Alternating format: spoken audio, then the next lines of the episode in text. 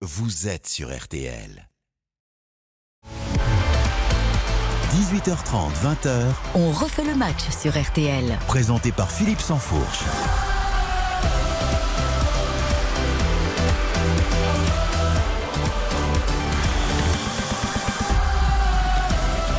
Bonsoir à tous, ravi de vous retrouver jusqu'à 20h pour 1h30 de débat, d'opinion sur le terrain et en dehors. Les histoires de vestiaires, d'argent, de médias, de politique, les questions parfois religieuses ou sexuelles. C'est aussi ça le quotidien du foot moderne. On refait le match tous ensemble. Puis RTL Foot évidemment euh, ce soir avec Eric Silvestro jusqu'à 23h, 4h30 de direct sport en tout avec notamment l'intégrale de Toulouse PSG à 21h et le bonus rugby France-Fidji à Nantes en préparation de la grande et belle Coupe du Monde que l'on accueillera euh, sur notre territoire dès cette euh, rentrée. Au sommaire ce soir, on refait le match, retour sur la polémique du soir. Tiens, c'est allé vite cette saison. Vous l'avez peut-être suivi à la mi-temps de, de Metz-Marseille. On joue comme des tapettes. Sortie euh, très malheureuse du joueur Kevin Endoram. Il s'est excusé, mais doit-il tout de même être sanctionné? Le PSG qui joue ce soir, on l'a dit, c'est évidemment le grand retour de la star. Kylian Mbappé a-t-il euh, tout gagné dans son euh, bras de fer avec le PSG Va-t-il prolonger tout de suite ou plus tard? Grand début également pour Ousmane Dembélé, alors que Randall Colomwani, euh, l'autre attaquant international tricolore, pourrait lui aussi, pourquoi pas, débarquer prochainement dans la euh, capitale. Lyon-Montpellier, c'est également l'actualité à 19h, horaire décalé pour cause de, de canicule. Et puis beaucoup de débats à suivre. Thierry Henry, tiens, va-t-il relancer euh, sa carrière d'entraîneur, de sélectionneur à la tête des espoirs aux Jeux Olympiques? Et puis l'OM, match nul hier à Metz, on l'a dit, est-il tout simplement taillé pour le podium? En fin de saison. Enfin, nous euh, développerons les débats flash avant 20h. C'est très simple, un débat flash, c'est une question, une réponse, c'est rapide, il faut être saignant. Et euh, bah, j'espère que ça le sera euh, autour de la table ce soir avec un casting de choix. Bertrand Latour, Bonsoir, notre ami monsieur de la chaîne L'équipe, ancien d'RTL. Un nouveau rendez-vous hein, euh, sur la chaîne L'équipe dès lundi. Hein. Absolument, 16h10, 18h30, France Piron, Pierre Bobby, votre serviteur, Julien Aliane, du foot mais pas que, un petit peu d'omni aussi avec la Coupe du Monde de rugby qui arrive, des jeux, magnifique. du débat. Il nous manque juste le nom de l'émission. L'équipe de choc. Eh ben voilà, c'est mieux quand on le dit. Bruno Constant, notre euh, voix du foot anglais sur RTL. Bonsoir, Bruno. Bonsoir Philippe, bonsoir à tous. Un homme euh, de la maison RTL, mais également euh, France Football, la chaîne L'équipe, on le voit partout. C'est Dave Apadou. Bonsoir Dave. Philippe Sanfourche, ça me rappelle un jingle ça, mais bon. Oublié depuis. Pas de on le voit partout. Je vous soupçonne d'avoir participé à l'écriture de ce jingle. Dave Apadou qui euh, va vous accompagner tout au long de la soirée puisque vous serez avec Eric Silvestro. Belle soirée en perspective. Belle soirée jusqu'à 23h. J'espère que vous avez pris les bons produits parce qu'il va falloir tenir jusqu'au bout. Là, c'est quand même J'ai sérieux. travaillé le foncier. Et puis la plume dont fait le match, notre euh, écrivain, Xavier Barret. Salut. Salut Philippe, bonsoir à tous. Très C'est l'euro là, bientôt. euh, L'euro de- en 2020. petit ouvrage euh, en oui, oui, ça y est, ça y est, on y travaille, mais déjà depuis plusieurs mois, pour tout vous dire. Un guide complet, tout ce qu'on aime, tout ce qu'on veut. Il y aura plein de choses, plein d'anecdotes. On essaie toujours de trouver quelque chose qu'on a presque oublié, mais qui peut être mis au bout du jour. C'est formidable, on est ensemble jusqu'à 20h. Si on refait le match, c'est du débat et c'est tout de suite. RTL On refait le match avec Philippe Sansfourche. Alors on va évidemment ouvrir dans, quelques minutes le grand dossier euh, Paris Saint-Germain. Il y a énormément de, questions euh, avant ce, retour de Kylian Mbappé sur les terrains après euh, deux mois sans, match. Mais avant cela, je voulais débuter ce- cette émission avec un retour, un, débrief sur ce premier dérapage, cette première affaire de verbale en tout cas de, la saison. La sortie du joueur messin Kevin Endoram. C'était hier soir à la mi-temps de, de Metz-Marseille. Le joueur s'arrête quelques instants au micro du, du diffuseur euh, Prime Video. Donc la, la mi-temps vient juste d'être sifflée. Son équipe est menée 1-0. Il est en colère et il le formule euh, à sa manière. C'est difficile, on vous a vu parfois d'ailleurs haranguer un peu vos partenaires, vous trouvez que ça manque un peu de réaction? Ouais, complètement, un manque de caractère. Excusez-moi du terme, mais on joue comme des, comme des tapettes. On a peur de jouer au ballon. Défensivement, c'est bien beau de vouloir défendre. Déjà qu'on sait pas le faire. Il va falloir oser, jouer au ballon, tenter des choses. Sinon, comme ça, on peut pas y arriver. Voilà, en 2023, ça ne se fait plus trop. On joue comme des tapettes. Le joueur est revenu ensuite euh, au coup de sifflet final, présenter ses excuses, toujours au micro du, du di- diffuseur et de David Ayello, l'un de nos sociétaires habituels que l'on salue. Bonsoir Kevin. Bon, c'est vrai que vous avez eu euh, des, des mots à la mi-temps euh, qui vous sont peut-être échappés. En tout cas, vous souhaitiez revenir sur ce que vous avez dit. Ouais, sur le coup de la, de la frustration et de l'énervement, j'ai dit quelque chose euh, bah, un peu déplacé, mais je voulais enfoncer personne dans mes, dans mes propos. Je voulais juste clarifier la situation, que j'ai voulu offenser personne et juste mettre les choses au clair. D'accord, donc vous présentez vos excuses, c'est ça en fait? Je présente mes excuses. Si j'ai pu offenser quelqu'un, c'était pas du tout mon but, donc je voudrais présenter mes excuses. Alors, messieurs, la question est simple. Affaire classée, on considère que le joueur a euh, finalement euh, fait ce qu'il avait à faire, c'est-à-dire présenter immédiatement ses, ses excuses, ou est-ce qu'il faut marquer le coup avec un, un passage en commission de discipline et donc éventuellement euh, la sanction qui en découlerait? Il y avait eu un cas, il y avait eu un cas il y a quelques années, 2009, Loulou Nicolin, président emblématique du Montpellier Hérault, qui avait euh, eu ce genre de propos euh, au sujet de Benoît Pedretti, qu'il avait traité de petite tarlouse. Il avait été suspendu deux mois de ses fonctions, plus deux mois avec sursis. Euh, là, en l'occurrence, Lou Nicolin ciblait vraiment quelqu'un, un nom, et une personne. Là, pour le coup, moi, je trouve que c'est plus maladroit d'une réaction de colère après un match où il a joué et c'est maladroit. Est-ce qu'il faut le sanctionner pour le pour le pour le pour l'image, pour l'exemple, je sais pas. Après, c'est pas un gamin, il a pas 21 ans ou 18 ans, il a 27 ans. Euh, donc, euh, il aurait dû mesurer ses propos, mais c'est plus maladroit qu'autre chose. Oui, mais le problème, le risque, c'est quand tu, quand tu réagis euh, à chaud comme ça. C'est-à-dire que là, on est à la mi-temps d'un match où ils sont en train de se faire euh, franchement secouer. Quoi. Donc, euh, donc voilà, il réagit à, à, à chaud. Euh, C'était important qu'il présente ses excuses. C'était important qu'il en prenne conscience. Alors, euh, tout seul ou avec l'aide euh, du club, euh, peut-être qu'on en, on en saura plus. Mais peu importe, en tout cas, il a présenté ses excuses. Maintenant, moi, j'ai pas envie de faire non plus du, du macartisme. quoi. J'ai pas envie de faire de la, la chasse aux sorcières. Lutter contre l'homophobie, c'est pas ça. Lutter contre l'homophobie, c'est de surtout permettre à ce que euh, des joueurs euh, homosexuels, joueurs ou joueuses d'ailleurs, euh, puissent euh, vivre au, à l'air libre sans avoir besoin de se, de se- de se cacher. Ça, c'est une vraie lutte.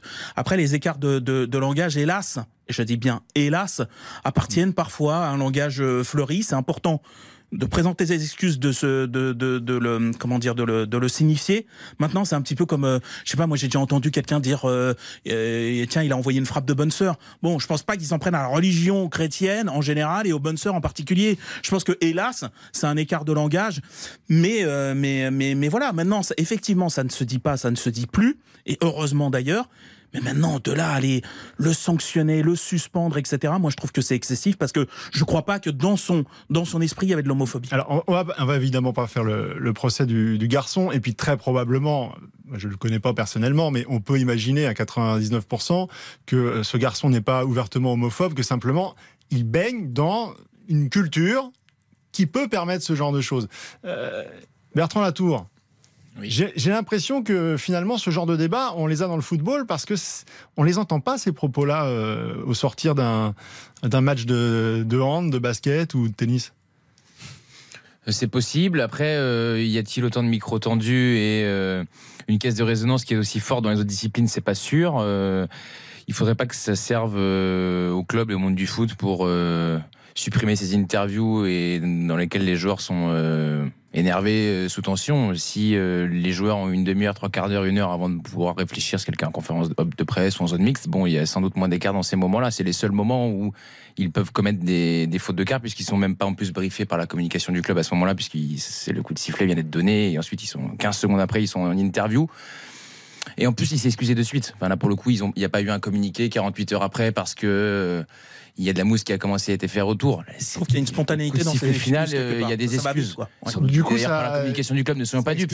Oui, mais bon. Bah, non, ça n'excuse pas tout. Mais qu'est-ce que vous voulez qu'on fasse? Qu'on le suspende jusqu'à la fin de la saison? Une amende? On peut avoir une amende éventuellement. La question de la sanction, euh, c'est encore autre chose, mais Xavier Barrès, ma question initiale, c'était euh, de dire est-ce que ça nécessite un passage en commission de discipline pour que on revienne posément sur ce qui s'est passé, quitte à ce que la commission de discipline on arrive à la conclusion que ça ne nécessite pas euh, sanction. Mais au moins, est-ce que euh, il faut remettre le, problème sur la table ou est-ce qu'il est classé? Non, pour moi, on passe notre temps à se plaindre que les joueurs sont des robinets d'eau tiède, que leur euh, réaction en match après match, Bertrand Latour l'expliquait très bien, conférence de presse, tout ça, c'est effectivement souvent sans grand intérêt. Et là, on leur pose des questions, sortir d'un, pas d'un match puisque c'était la, mi-temps, mais après 45 minutes où le gars il a passé son temps à courir, on voudrait qu'il nous sorte en plus un discours d'énarque. Non, bah voilà, il dit des choses. Alors, par- il s'est rendu compte qu'il a fait une maladresse. il l'a corrigé quelques minutes ou 45 minutes plus tard. C'est très bien, voilà, on passe à autre chose. On va pas ergoter là-dessus pendant 107 ans. On va pas ergoter, mais le fait est que la polémique, elle existe depuis hier et qu'on est bien obligé de la, de la traiter. Oui, parce que Euh, la matière football en- entraîne ça. Moi, je pense que le, le, le truc, c'est que l'exposition, et on peut s'en féliciter, puisque nous, on en vit, euh, de, on fait des émissions, on, on, on vit, on vit du, de la médiatisation du foot. Mais le, le fait est que l'exposition du foot fait que, effectivement, euh, la moindre parole euh, un petit peu particulière, sulfureuse, déplacée, comme c'était c'était le cas, prend tout de suite des proportions presque presque sociétales. C'est-à-dire que typiquement, euh, je veux dire, la vanne du char à voile euh, l'an passé, on aime, on n'aime pas. Je pense que si c'est fait, vous, vous citiez l'exemple du hand ou du, du, du rugby, je pense que jamais on en entend parler. Jamais on fait un débat sur ça. Mais Dave, le joueur de foot professionnel, Oui. il est euh, sous le feu des médias, Oui. il le sait. Il est aussi mieux payé que les autres joueurs professionnels. Kevin Endoram, c'est un, bon joueur de- du championnat de France. Mais si on compare euh, ses émoluments avec euh, ses équivalents dans d'autres sports qu'on a cités tout à l'heure, on, on doit être, à mon avis, de, sur un ratio de 1 à 10. Ouais, mais il est payé pour jouer au football, pas pour faire des discours. Eh ben oui, mais est-ce que Voilà, jouer au football euh, aujourd'hui, dans, C'est dans- ça, on demande, on demande avec cet éclairage médiatique, ne, on est-ce que dans la panoplie du footballeur aujourd'hui, est-ce qu'il ne faut pas savoir maîtriser sa communication on a eu, et ne on pas a- verser on a eu ce- déjà ce débat au moment des, des, des- des maillots euh, arc-en-ciel dans cette émission avec vous, Philippe. On demande aujourd'hui aux footballeurs de régler les problèmes de toute la société. C'est pas leur rôle. C'est pas leur rôle. Que effectivement des grands dirigeants, des présidents veulent veulent utiliser le football pour euh, arranger certains euh, rapports conflictuels dans la société. Ok, mais après qu'on qu'on vienne s'en prendre à un footballeur, en plus un footballeur moyen qui est d'un club qui vient de deuxième division, donc qui a pas forcément l'habitude d'avoir un micro tendu après chaque match à, à, à- Ah, ça, à la mi-temps. À Metz ou au Paris Saint-Germain, je vois pas la différence. Enfin, Bah si, au Paris Saint-Germain, ils sont de la part d'un joueur de. Metz, l'est autant d'un joueur de Paris et vice versa. Enfin, pour le coup, si ça avait été euh, un Parce que tu crois qu'il euh, parle comment en national qui l'avait dit, Tu crois je- ça aurait parle- pas été euh, plus grave euh, que ce qui a été prononcé là. Ça doit rester à sa juste place, que ce soit Endoram, Mbappé ou euh, Dimitri Payet. Enfin, selon moi, en tout cas. Tu, tu crois qu'il parle comment en, en national, dans les divisions inférieures Oui, mais c'est pas pour autant que. Bon bah voilà des gars, des gars qui, ju- qui, qui ont mais été briefés comme. Mbappé parce que c'est un maga intelligent qui est formaté depuis ses 16 ans pour être une star du foot, qui sait parfaitement, qui sait parfaitement euh, s'exprimer devant les médias. Effectivement, s'il faisait une sortie de ce genre, on serait un peu surpris. Mais que ce soit des joueurs entre guillemets moyens qui viennent des divisions inférieures, qui se retrouvent tout d'un coup montrés du doigt, je trouve ça quand même très très injuste à la Non mais. Philippe Sanfourche, vous voulez absolument qu'ils fassent tous du média trading, qu'ils nous sortent tous, même à Non, non, chaud, mais au contraire. un discours. Écoutez, l'important c'est les trois points. On était bien en place et là c'est une. Au contraire, moi je me réjouis du fait qu'on entende des joueurs euh, s'exprimer de, de manière spontanée, mais on malheureusement, de justifier le. on s'aperçoit hein. que l'emploi euh, de, de, de- de ces, euh, de ces formules Oui.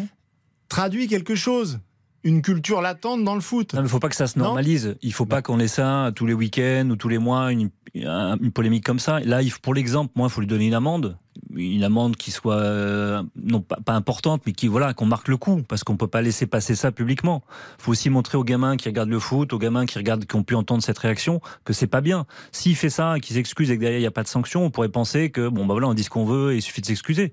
Juste pour l'exemple de mettre une amende, mais on peut pas le suspendre trois matchs, par Non. exemple. Mais on peut pas, on peut pas avoir fait le procès euh, public qui a duré des, des mois et qui a conduit au départ de Noël Legrette pour des questions de Non, mais c'est pas la même chose, de, Philippe. de Philippe, forme. C'est Oui, pas Noël Legrette, chose. il a été épinglé à de nombreuses Non mais là, là, sur, les- là, faut sur- remettre, sur le faut- rapport du faut remettre dans le contexte de la réaction du joueur. C'est un joueur qui est en colère. Et on, on le voit la manière dont il s'exprime. On voit qu'il est en colère et qu'il maîtrise même pas la façon dont il s'exprime.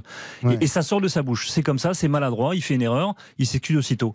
Bon, on peut admettre que parfois les, les, les, les joueurs qui sortent d'une mi-temps, ils ont couru pendant 45 minutes sous une chaleur de 35 degrés, ils peuvent déraper.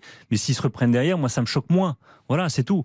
Puis- on n'est pas dans le même, même cas que, que, que les polémiques qu'il y a eu autour de, de, de, de Noël Legrette ou qu'il y a eu dans le football français ou dans d'autres sports Et d'ailleurs, français. comme En euh, plus- au en plus, on la question sur Noël Legrette, euh, Philippe Diallo, son successeur, euh, lorsqu'il est arrivé à, à la tête de la fédération, euh, chez nos confrères du Parisien, avait confirmé que pour lui, comme l'avait déjà dit Noël Legrette avant, il n'y avait pas un problème spécifique du football euh, lié à l'homophobie. Mais vous, vous croyez Mais moi, je- moi non plus, je crois pas ça. Moi, je crois pas non plus. ouais. Non, mais je crois pas qu'il y a un problème spécifique du football. Non. Je pense qu'il y a un problème Il de n'y a pas un société. terreau. Il n'y a pas Non, un je. Je, je, je pense qu'il y a un problème de la société. Moi, Avec, je euh, pense avec- pas comme vous. De quoi? Moi, je pense que le Voilà à quoi je voulais en venir. que le sport. En particulier le foot, fait partie des endroits dans la société où c'est encore euh, très peu admis. Preuve en est qu'il n'y a aucun joueur de foot homosexuel. C'est quand même extravagant, puisque euh, statistiquement, je veux dire, par rapport à la société, il n'y a pas de raison que les footballeurs ne puissent pas être homosexuels comme on peut l'être quand on est, Euh, quand mais on est attendez, journaliste, artiste. attendez, euh, Chacun on a travaille tous dans des, privée. dans, des, dans des rédactions. Vous en connaissez beaucoup des journalistes qui ont fait leur coming out? Moi, je crois pas. hein. Il y en a pas tant que ça. Il n'y a pas besoin de le faire en plus. particulièrement. Il n'y a pas Moi, je, je, besoin de le je- faire. je crois pas. Autant, dans- on va dire, aller dans certains milieux artistiques, il y a quelque chose, voilà, de très admis, de très, euh, euh, de très, euh, même pas toléré d'ailleurs. C'est que, voilà, c'est, c'est, c'est, c'est, comme ça. Euh, Il y a, il y a absolument aucun regard euh, viril là-dessus. Mais autant, moi, je pense que dans le reste de la société, moi, je mets, Euh, je mets- Des journalistes homosexuels, j'en connais beaucoup plus que des footballeurs. hein. Enfin, oui, mais peut-être que vous connaissez peut-être plus de journalistes que de, que Ouais, de, pas des que foot- de- que de footballeurs. Les j'en sais footballeurs rien. te disent Et peut-être que les footballeurs n'en parlent pas. Et peut-être que le fonctionnement des journalistes est beaucoup plus individuel. Là, ils vivent dans un vestiaire où à chaque fois, il y a le côté qu'en dira-t-on, que va-t-on en penser? Je suis pas Oui. en train de dire. Pour moi, il est là, le vrai, le vrai combat contre Donc il y a un l'homophobie. travail Mais- de fond à mais pourquoi ce, serait, pourquoi ce serait davantage le foot? Moi, je pense pas qu'il y ait beaucoup de. J'ai pas entendu beaucoup de joueurs de tennis euh, s'exprimer sur leur homosexualité éventuelle. Non, mais ils disent, encore une fois, je me répète, ils disent rarement qu'ils ont joué comme des tapettes. oui, mais Ouais. alors c'est peut-être plus un problème ils font d'éducation, tout- vous pensez pas? Ils font tout en anglais déjà, donc. euh, faudrait Non, mais c'est peut-être davantage- conférence c'est de davantage un problème. Il a d'éducation. peut-être dérapé aussi. Il y a eu des dérapages, Benoît Poire. Bon, voilà. C'est pas exclu. Bon, en tout cas, on verra si la commission de discipline se saisit ou non de ce euh, dossier. Et, et surtout, euh, encore une fois, Kevin Endoram, euh, il n'est pas question de le clouer au pilori. Il a fait ses excuses, comme on l'a dit, et c'est euh, déjà euh, un grand pas de, mener pour euh, effacer pour cette, euh, faute. 18h46 sur l'antenne de RTL. On est ensemble jusqu'à 20h. On refait le match. Petite pause. Dans un instant, on ouvre le grand dossier euh, Paris Saint-Germain. Kylian Mbappé de retour. Va-t-il tout casser ce soir? A-t-il gagné son bras de fer avec le PSG Le PSG s'est-il couché face à Kylian Mbappé À tout de suite. On refait le match avec Philippe Sansfourche. Philippe Sansfourche, On refait le match jusqu'à 20h sur RTL.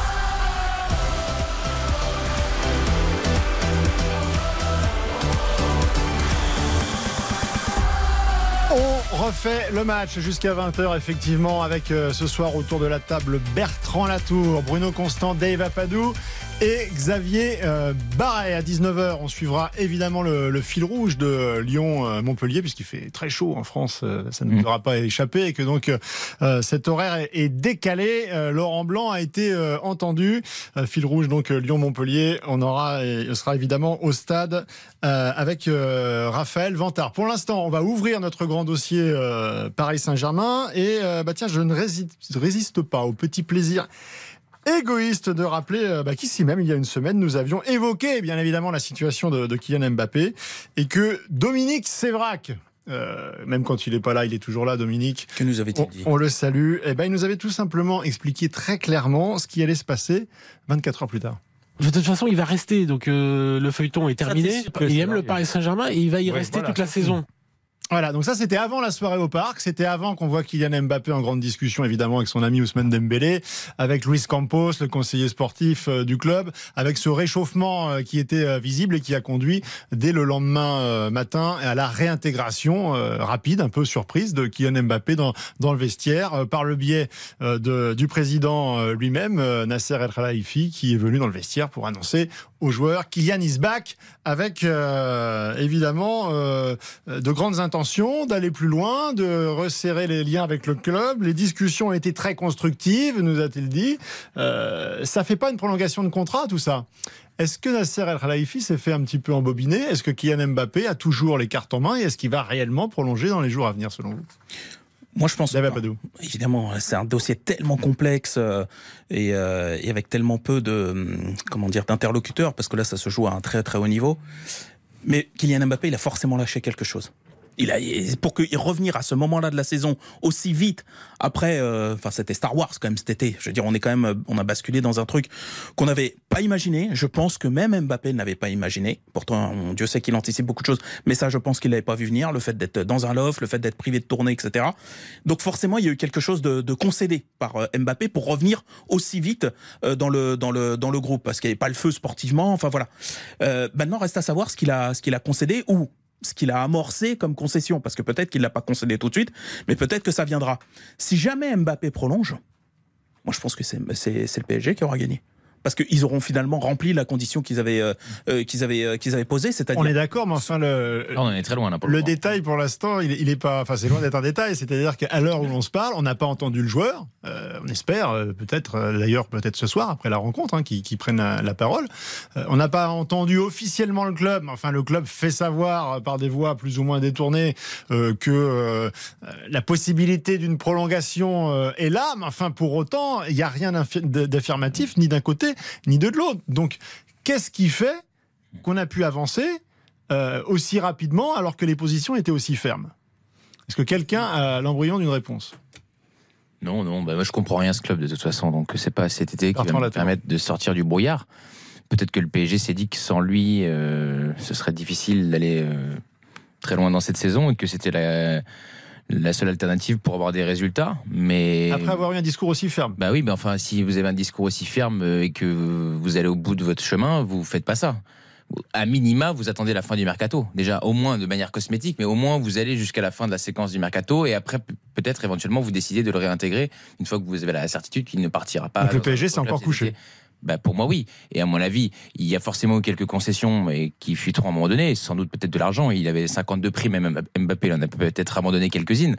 Quand bien même, il a toujours son salaire qui est absolument euh, monstrueux. Il a réussi le tour de, force, tour de force de faire virer à peu près tous, ceux, tous les bons joueurs qu'il y avait au Paris Saint-Germain et tous ceux qui lui ont fait des passes pendant deux ans. C'est-à-dire que Messi n'est plus là, Neymar n'est plus là, donc il en, il en manque encore peut-être un ou deux et il aura fait euh, table rase. Et en plus de ça, puisqu'il y a un projet euh, très long terme sur un an là qui, euh, qui s'annonce, euh, ils, font venir tous ses copains. Donc je vois pas ce qu'il a perdu, il a tout gagné. Il va jouer pendant un an avec Dembélé et éventuellement, et puis si ça se passe bien, il pourra même dire oh bah, au final je prolonge et puis ça posera aucun problème à personne. Donc pour moi il a gagné surtout.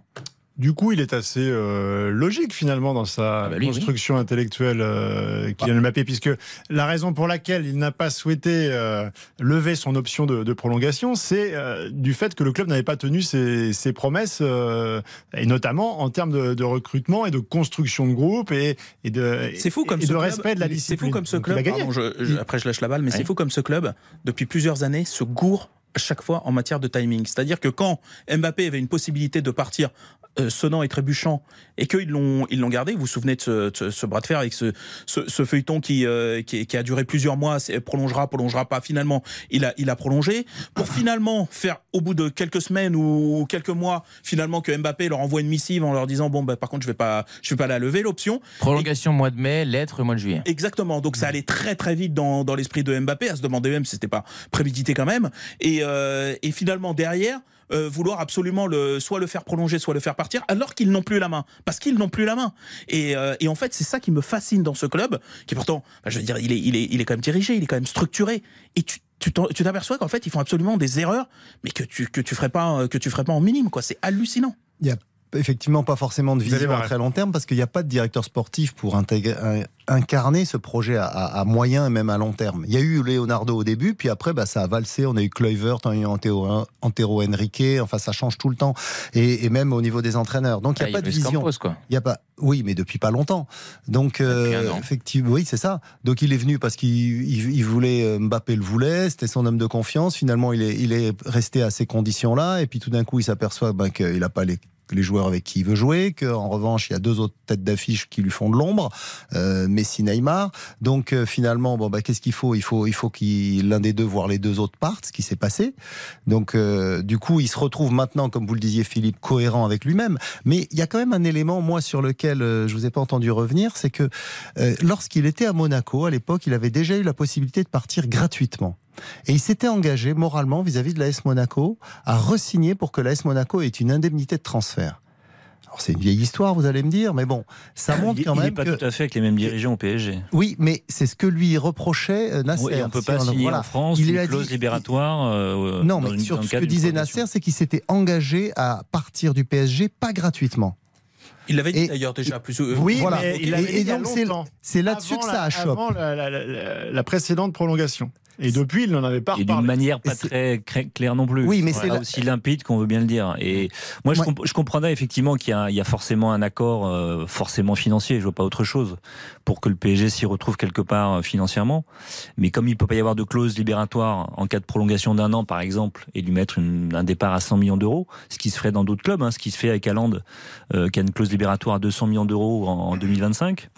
Moi, je comprends pas le PSG parce que tout ce qu'ils font, de toute façon, rien n'est prévu en fait. Là, ils nous font croire que c'est c'est fini les stars et, et qu'on bascule sur autre chose. Mais pourquoi ils l'ont pas fait dès le 1er juin? Pourquoi ils l'ont pas anticipé euh, en mois d'avril, mai, quand ils voulaient changer de, de philosophie?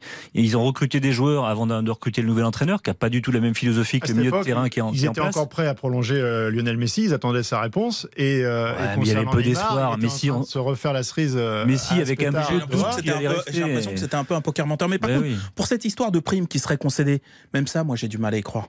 Parce qu'en fait, c'était même plus l'enjeu là pour Paris. C'est devenu une histoire de d'orgueil. Comme un petit peu, euh, ça, ça, peut être le cas souvent avec euh, les, les, dirigeants parisiens. C'est-à-dire que Kylian va se plier à notre volonté. Ils en c'était, c'était plus une question de, d'argent. Il fallait le vendre pour dire voilà. Il a, euh, il, a fait comme on a dit, ou il prolonge, ou il part avec, un, avec un transfert payant.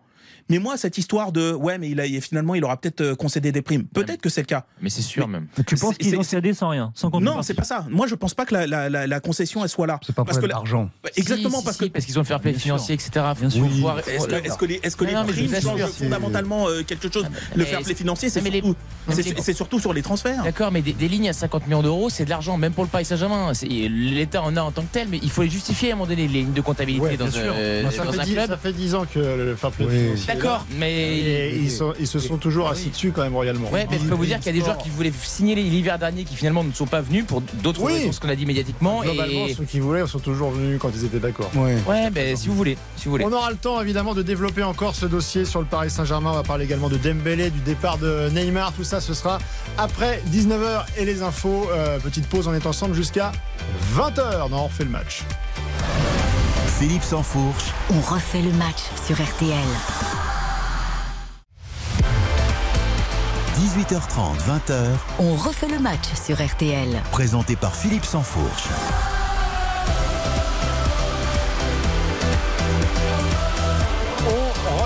Match jusqu'à 20h avec euh, ce soir autour de la table Bertrand Latour, Bruno Constant, Dave Apadou et Xavier Barret. Direction tout de suite le groupe Ama Stadium euh, où Lyon et Montpellier eh bien, ont débuté leur rencontre euh, il y a 4 minutes, 5 minutes de cela et sous les yeux évidemment avertis de Raphaël Vantard. Bonsoir Raphaël. Bonsoir à tous. Alors, Effectivement, 0-0, six- évidemment. Ouais. 6 minutes de jeu ici au, Groupama Stadium, 0-0 effectivement. Un match assez haché euh, pour le moment entre euh, les deux équipes. Est-ce que c'est la chaleur? Il fait 36 degrés au coup d'envoi, on l'a dit. C'est pour ça que ce match a été euh, décalé à, à 19h. Pour le moment, pas vraiment d'occasion de, part et d'autre. Un jeu assez haché avec pas mal de fautes, des fautes techniques et des fautes physiques sur le terrain. Les deux équipes et surtout Lyon jouent déjà gros alors qu'on est qu'à la deuxième journée après la défaite la semaine dernière à Strasbourg et beaucoup d'interrogations autour de la transformation du club, d'un été euh, compliqué, d'un mercato euh, cadenassé par la DNCG et en tout cas les Lyonnais qui ont la possession depuis le début euh, du match mais qui peinent à trouver leurs attaquants Limoges là de Maxence créé auteur d'une mauvaise passe euh, à ses euh, partenaires 0-0 après 7 minutes de jeu ici entre Lyon et Montpellier Une question, Raphaël, euh, vous qui êtes évidemment au stade, qui y étiez, euh, j'imagine, euh, à 17h et qui, qui y êtes pour euh, ce match décalé de 2h à 19h. Est-ce que ça change grandement les choses exactement la même question. Alors, un petit peu en termes de, j'allais dire, de, euh, couverture. Euh, Attention, le centre de Ferry, on va le suivre. Il est repoussé quand même par euh, la défense lyonnaise. Mais oui, ça change légèrement en termes d'ensoleillement, en fait. C'est-à-dire que là, le stade est entièrement couvert. Et ça change au niveau des, déjà des spectateurs, alors qu'il y a TJ Savanier là qui est au sol pour le moment après un coup. Mais ça change un petit peu au niveau de l'ensoleillement et ça peut-être permet au- au-delà des joueurs d'avoir euh, peut-être moins de, le soleil qui, frappe les, supporters et des cas d'insolation chez, chez les suiveurs de, de l'Olympique lyonnais et du Montpellier Hérault. En tout cas, on dit que, la Ligue, que le foot, que les instances, euh, parfois, euh, mettent du temps à réagir, sont pas euh, réactives.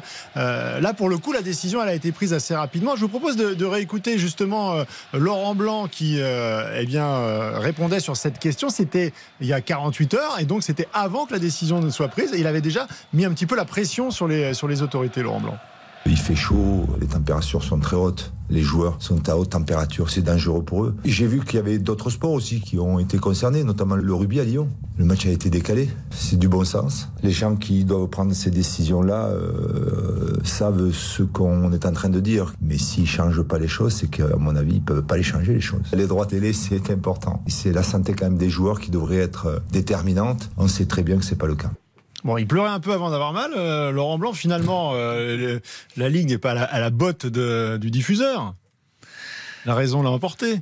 Bah, j'espère, oui. Enfin, en l'occurrence, là, pour le. Après, un match de foot, c'est pas non plus que des acteurs sur un terrain. Il y a effectivement toute une logistique, les, les, les télés, les supporters. Moi, je pense aux supporters. Si vous décalez le, le, le match de 2 heures, s'il avait été à 20 heures, qu'on l'avait décalé à, à 22 heures, comment les supporters rentrent chez eux, ceux qui pouvaient prendre le train, etc.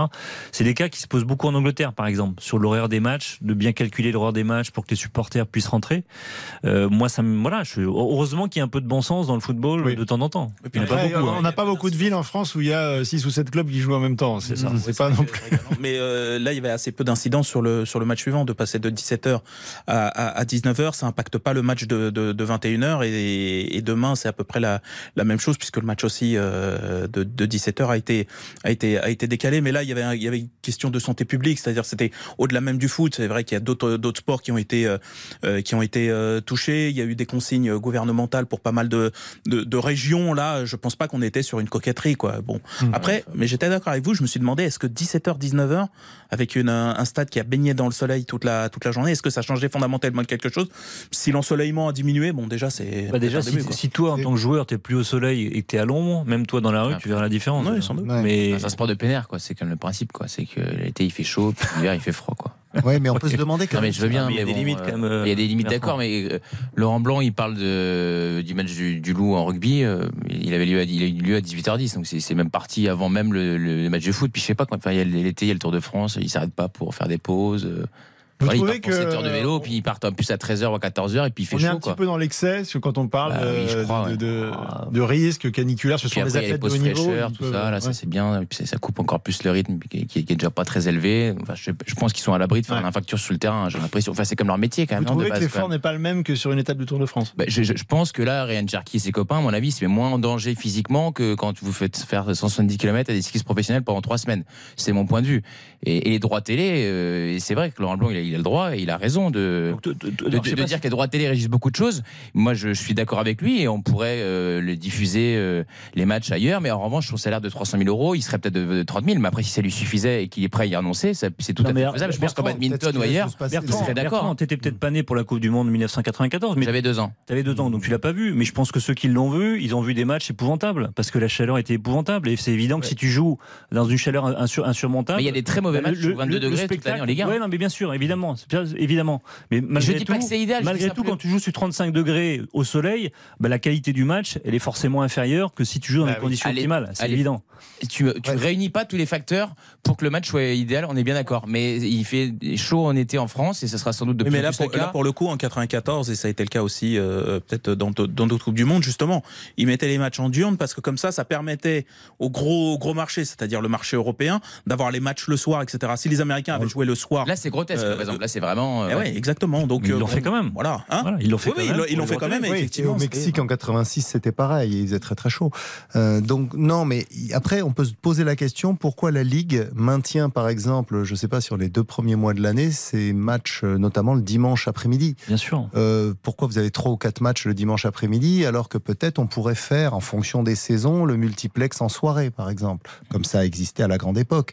Mais on peut se dire pour des raisons. On comprend que à l'automne, au printemps, en même temps. Là, pour le coup, il y a non, des non, non, mais ce que je veux dire, Les diffuseurs peuvent pas ce que je veux euh, dire, c'est changer les horaires tous les quatre matchs. Ce que je veux dire, en non, mais le diffuseur qui veut son match en prime time, euh, l'autre euh, à 17h, etc., d'accord. Mais après, les autres matchs euh, qui sont diffusés sur des canaux additionnels, bah, ils sont diffusés au mois d'août, au lieu qu'ils soient à 15h le dimanche, comme c'est le cas demain, je crois qu'il y en a encore euh, trois, euh, eh bien, vous les mettez à 19h ou à 21h même. Euh, non, de toute façon. le match du dimanche soir. Non, mais à ce moment-là, vous les mettez à 19h.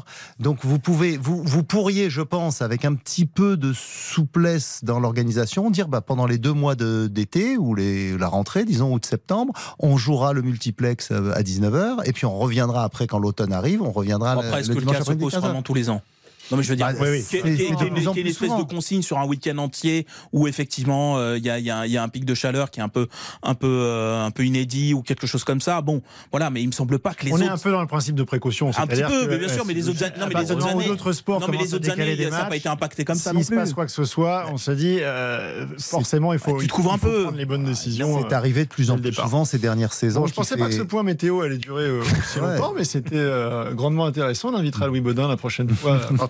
À Vous expliquez, C'est le Louis, genre de vous match. expliquez. On fait des débats là où On il y en va revenir euh, dans, dans un instant euh, sur le, sur le débat, euh, sur le grand dossier du, du Paris Saint-Germain, puisque pour l'instant on a évoqué que la question de Kylian Mbappé et il y a d'autres questions. Mais avant ça, je voulais juste avoir, comme le match de, de Lyon a débuté, euh, rapidement petit, petit tour de table sur euh, votre sentiment quant à cette équipe lyonnaise. Euh, premier match, première défaite à, à Strasbourg, à peu près. euh, le même bilan que celui qu'on peut établir depuis 2, 3, 4, 5 ans, c'est-à-dire grosso modo un Noël qui semble au-dessus techniquement, collectivement, puis à la fin, soit ils gagnent pas, soit ils perdent. Euh, je résume un peu vite. Ah bah, dit c'est comme ça, vous avez répondu à notre place un petit peu, non non, c'est parce que j'étais j'étais à Strasbourg dimanche dernier et c'est un peu le sentiment que j'ai eu. Puis, puis quand j'ai Oui. vu Laurent Blanc en conférence de presse à la fin, j'ai eu l'impression qu'on était à la 31e journée, c'est-à-dire qu'il était rincé. Et Oui, mais il est toujours un peu comme ça. Il est toujours Bon. un peu comme ça. Non, mais Vous n'êtes pas inquiet, vous? Mais disons que paradoxalement, euh, leur été m'inquiète. Leur premier match m'a rassuré. Ça peut paraître surprenant quand euh, vous avez perdu, mais je les voyais pas. je- J'ai été surpris de les voir se procurer autant d'occasions euh, sur un match à l'extérieur contre une équipe qui s'est d'ailleurs pas mal renforcée cet été. Donc attendons de voir. C'est sûr que s'ils font des, ils font des bons matchs pendant 5, fois de suite et qu'ils prennent pas un point, ça va commencer à être compliqué.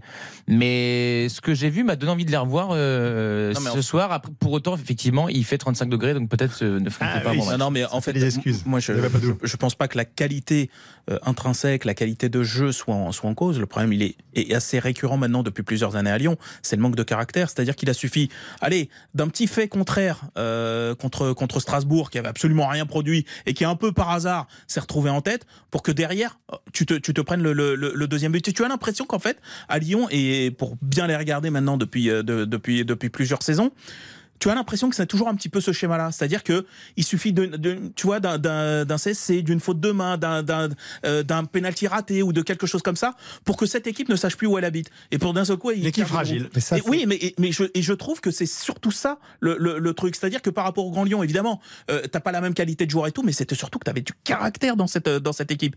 Et je trouve Après, que ça se construit sur la durée avec de la confiance on et est- des est- victoires. est est Est-ce que, tu glissement. peux, est-ce que tu hein. peux construire sur la durée quand à peu près tes joueurs, euh, dès qu'ils ont fait trois mois euh, à peu près corrects en Ligue 1, je dis correct, hein, je dis pas non plus que tu as découvert Lionel Messi, tu te retrouves comme Barcola à, être, euh, à vouloir te tirer, à te dire ouais non finalement je suis trop grand pour l'OL. À un moment c'est compliqué de faire de la durée là-dessus. Mais euh, ce que tu dis, Dave, c'est logique quand tu as un effectif qui est composé de joueurs hyper jeunes. Ouais. Ou de joueurs ben, plutôt de second choix qui sont venus à Lyon un peu par défaut. Là, on, on récupère Maitland Niles qui, a- qui était remplaçant à Arsenal. Euh, vous avez que des, que des joueurs qui sont, à part euh, Lacazette et, et Cherki, euh, et Barcola, effectivement, qui, qui s'est révélé la saison dernière. Vous n'avez pas de très grands joueurs aujourd'hui à, à Lyon. C'est quand même pas mal, il est champion du monde. juste. Tagliafico, oui, mais bon, il a- combien des À l'échelle de la Ligue 1, c'est plutôt une belle équipe. Ah oui, et, franchement, des non, joueurs comme. ça, moi, euh, je, je suis pas du comme, tout comme toi. qui n'est plus ce qu'il était, mais des joueurs comme, comme Cacré, euh, Ryan Cherki. Cacré, c'est bien, mais bon, c'est c'est des joueurs qui sont. Qui C'est des beaux joueurs, C'est un effectif qui est très loin de celui qui a Lacazette, c'est un connu Lyon par le passé. à l'échelle de la Ligue 1, mais Ah oui, bien sûr. de, de, de Ah. D'accord, oui, oui, la casette, le gardien, mais je pense que si tu fais euh, Tolisso, c'est au-delà une grosse ça, déception. si tu fais mieux que cinquième, euh, t'auras surperformé. Non, mais Ça, là, je suis dans- d'accord. Là, Ouais, honnêtement, donc dans toutes les même, lignes, dans toutes les lignes olympiques lyonnais, ils ont quand même des cadres. Enfin, ou alors c'est pas des cadres, alors c'est vraiment le niveau de la Ligue 1. Lopez dans le but, c'est quand même un cadre. Ok. Lovren derrière, c'est quand même quelqu'un qui a de l'expérience. Ouais, il a- blessé. ouais, mais déjà, on commence à dire qu'il a de l'expérience. Oui, bah, Les- deux- les ouais, deux, ils sont il pas là. Tolisso, les- ailes touchent un peu le sol, ça. Tolisso, il est terrain, il a l'expérience. Mais il lui reste que le nom à Tolisso. Il qu'est-ce qu'il vous faut, dans alors l'année. Mais Qu'est-ce qu'il nous faut des bons joueurs qu'on n'a pas.